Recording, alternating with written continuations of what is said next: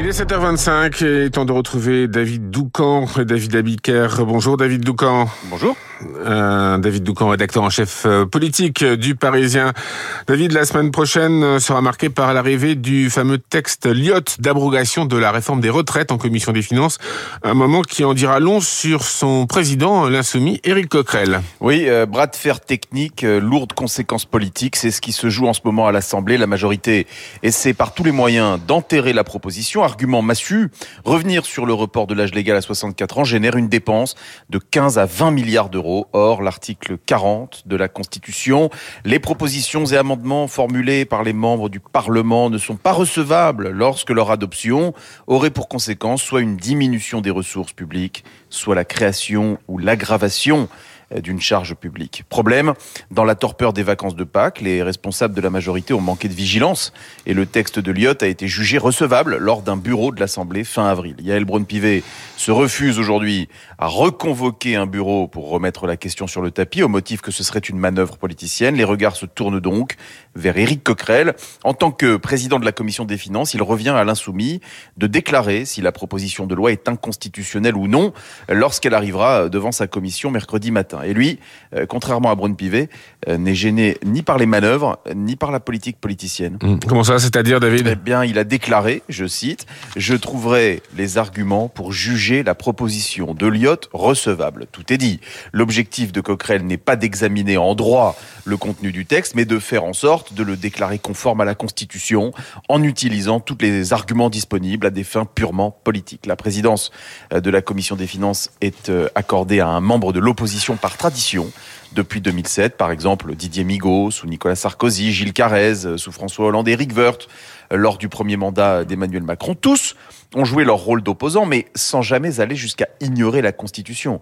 Euh, là où Yael Braun-Pivet est sans doute dans un excès de bonne manière, LFI continue de n'en avoir aucune. Un ténor macroniste s'étrangle, je cite, Éric Coquerel est aujourd'hui le seul insoumis à occuper un poste avec de réelles responsabilités dans le pays. On voit ce que cela donne. Fin de citation. Merci David Doucan, rédacteur en, chef du service politique du Parisien. Les titres de la presse maintenant avec vous, David Abiker. Bonjour David. Bonjour Eric, bonjour à tous. Et à la une, le climat.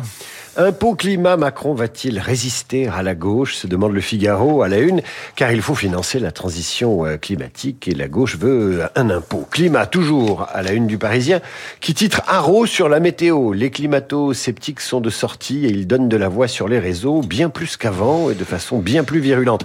À la une de l'Obs également le climat, réchauffement climatique, comment la France doit s'adapter. Le climat encore à la une de la tribune. CAC 40, le climat électrise les assemblées générales. Il y a celle de de, Énergie aujourd'hui.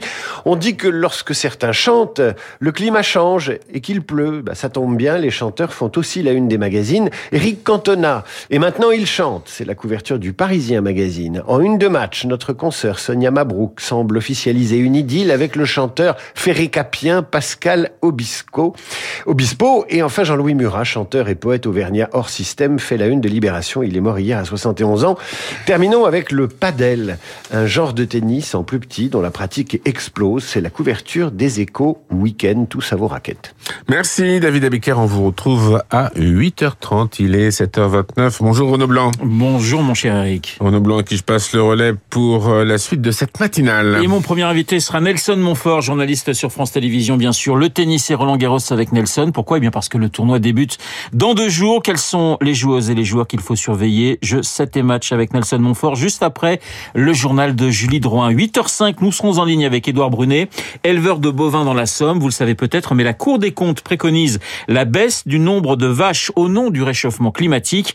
Pas franchement du goût des agriculteurs français. Le témoignage d'Édouard Brunet dans le journal de Lucille Bréau. 8h15, nous parlerons du conflit ukrainien. La Russie a commencé le transfert d'armes nucléaires vers la Biélorussie. Le groupe Wagner, lui, cède sa place aux troupes russes à Bakhmut. Mon invité, le général Jérôme Pellistrandi, rédacteur en chef de la revue Défense nationale. Rendez-vous dans trois quart d'heure. Vous n'oubliez pas Esprit Libre avec dans notre studio Jean-Marie Colombani et Christophe Barbier.